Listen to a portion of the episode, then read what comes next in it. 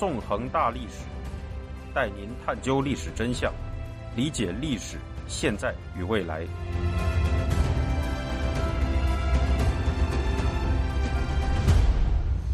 大家好，欢迎大家收听《纵横大历史》，我是主持人孙成。今天我们将继续进行香港历史系列节目，讲述第二十二讲雨伞革命。在上一讲中，我们回顾了二零一二至二零一四年雨伞革命爆发前夕的香港历史。在这一阶段，随着梁振英成为香港特首，香港当局试图在中小学推行名为“国民教育”，实为变相中国式政治课的课程，使香港民众在二零一二年发动了超过十万人参加的反国教抗争。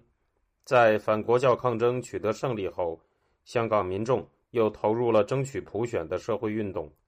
二零一三年，随着占领中环计划的提出与实施，香港民众做好了用公民抗命的方式争取普选权的准备。二零一四年八月三十一日，随着中国人大常委会公布著名的“八三幺”决定，中国当局已经阻塞住了香港通往真普选的道路。在忍无可忍的情况下，大批香港民众。在二零一四年九月二十六日，走上街头，在政府总部附近与警方展开了激烈冲突，大时代的序幕——雨伞革命就这样爆发了。在讲述雨伞革命之前，我们还是先从最近发生的一件事开始说起吧。今年九月十四日，香港协助被囚禁人士的组织“石墙花”在当局的压力下宣布结业。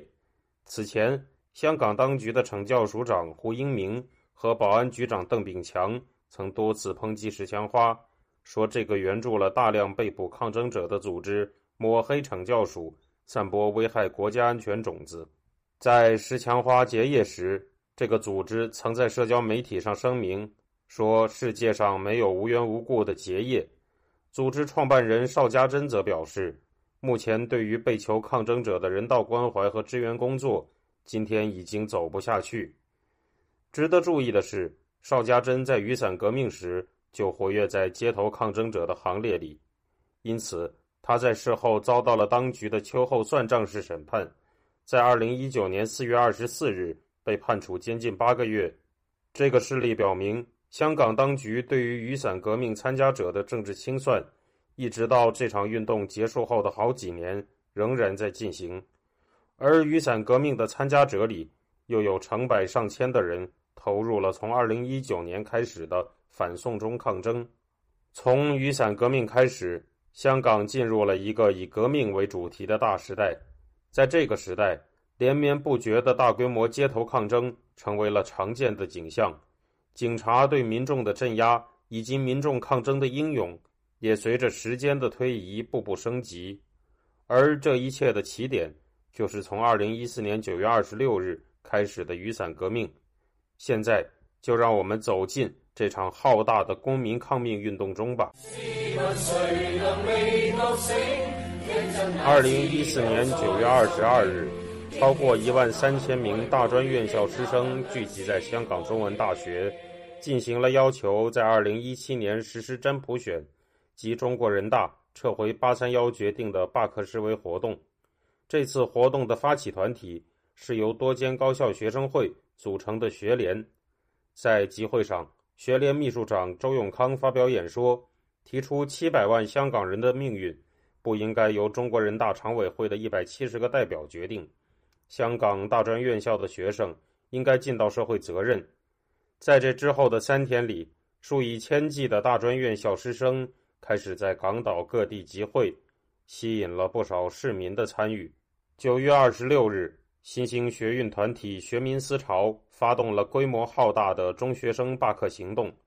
当晚，数千名学生在政府总部外的天美道举行了罢课集会。当时，香港当局为了防止民众冲击政府总部，已经将曾在2012年反国教运动中被示威者占领的政府总部东翼回旋处空地用铁栅栏封锁了。而在香港民众的口中，这一块空地。被亲切地叫做公民广场，是一个公民表达政治诉求、进行集会的地方。夜晚十点十五分，当天美道上的集会结束时，群情激昂的示威者并没有散去，很快就发起了被称作“重夺公民广场”的突袭行动。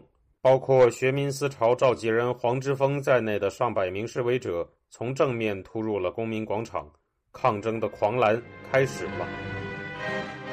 凌晨时分，手持防暴盾牌、头戴防暴头盔的防暴警察团团包围了公民广场。九月二十七日下午一点，防暴警察进行清场，逮捕了七十四名示威者。在这次镇压中，学民思潮召集人黄之锋。也被警方拘捕了。大批学生的被捕激起了更多市民的愤怒。九月二十七日当晚，超过八万名市民自发聚集在政府总部外，对警察进行了反包围。九月二十八日凌晨，占领中环计划的提出者、香港大学法律系副教授戴耀廷宣布启动“让爱与和平占领中环”行动，并开始组织义工队声援抗争现场的民众。到九月二十八日下午，已经有不少民主派议员来到了民众聚集的抗争现场。市民与警察的大规模冲突一触即发，已经开始有警察向民众喷射胡椒喷雾，并抢夺市民手中用于防御的雨伞。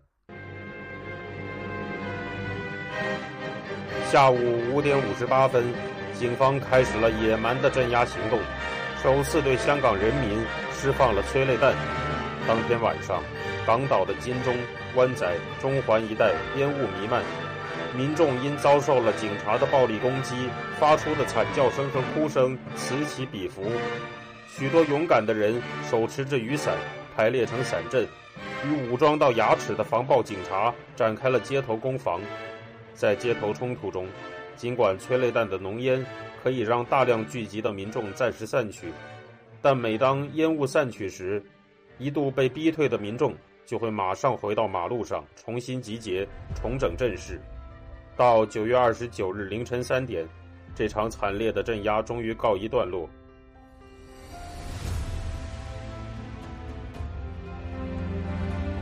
听众朋友，您现在收听的是自由亚洲电台《纵横大历史》栏目，我是主持人孙成。这一夜。尽管警方发射了八十七枚催泪弹，但英勇的香港人依然坚守在街头，警察只得败退而去。在整场镇压中，有接近一百名民众受伤。残酷的镇压激起了更为勇敢的反抗。在这之后的几天里，数以十万计的民众涌上了街头。到十月二号，民众的集会。已经传遍了港岛、九龙和新界的各地，在遍地开花的抗争行动中，出现了港岛的金钟、铜锣湾和九龙的旺角三大占领区。在三大占领区内，社会各界人士设置了帐篷和营地，占领了交通要道，开始将这场抗争长期化。世界各国的媒体在目睹了抗争者手持雨伞的英姿后，将这场抗争命名为“雨伞革命”。在占领区中的抗争者们往往身着黑衣，系上黄丝带，许多人也会手持和撑起黄色雨伞。这种黄黑两色的配色，就从这时候起变成了香港抗争者的重要符号。在占领区的抗争者也时常面临着亲共人士和警察的暴力袭击。十月三号，一批佩戴着蓝丝带的亲共暴徒袭击了旺角占领区，打伤了多名市民。而在暴徒发动袭击的过程中，警方并没有阻止。第二天凌晨，愤怒的市民在旺角一带与警方发生了冲突，酿成了流血事件。十月十五日，在金钟占领区，七名警察逮捕了在现场的民主派政党公民党成员曾建超，在反绑了他的双手后，将他带到暗处，进行了持续好几分钟的残酷殴打，使他的面部、胸部、背部。多处受伤，在警方和亲共人士的不断袭击下，香港民众仍然继续着这场运动，并在这个过程中出现了不少充满创意的抗争方式。在金钟占领区，抗争者们模仿捷克民主运动时期的做法，设置了一面由上万张五颜六色的贴纸构成的连农墙。通过在联农墙上的贴纸上写字作画，人们以很高的效率互相打气，传递信息。十月二十三日，在九龙和新界交界处的狮子山上，一幅写有“我要真普选”字样、画着一个雨伞图标的黄底黑字条幅出现在山岩上。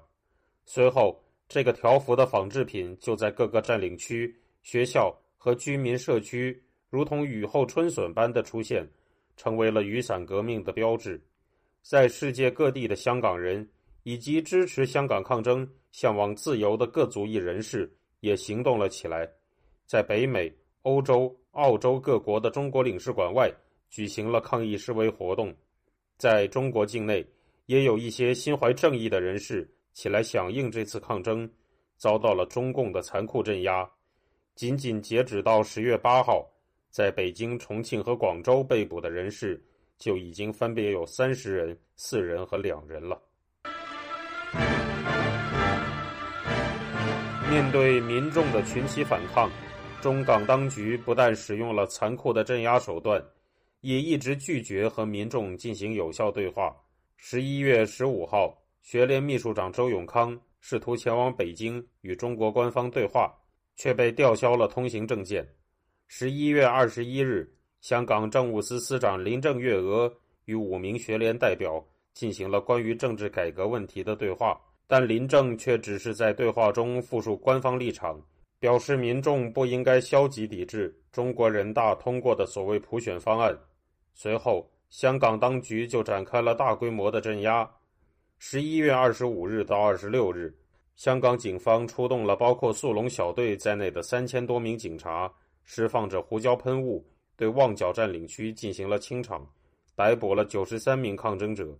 十一月三十日，在学民思潮和学联的号召下，头戴安全头盔的近千名抗争者发动反击，包围了政府总部。防暴警察则使用胡椒喷雾、警棍和催泪水剂，残酷地攻击并驱散了民众。有民众在冲突中怒骂警察为黑警。香港当局则在此后的声明中，把当晚的抗争者称为暴徒。日后反送中运动中，抗争者与当局的互相称呼，在这时就已经出现了。十二月十一日，包括速龙小队在内的大批警察涌入金钟占领区进行清场，摧毁了象征着雨伞革命的联农墙，逮捕了二百四十七名抗争者。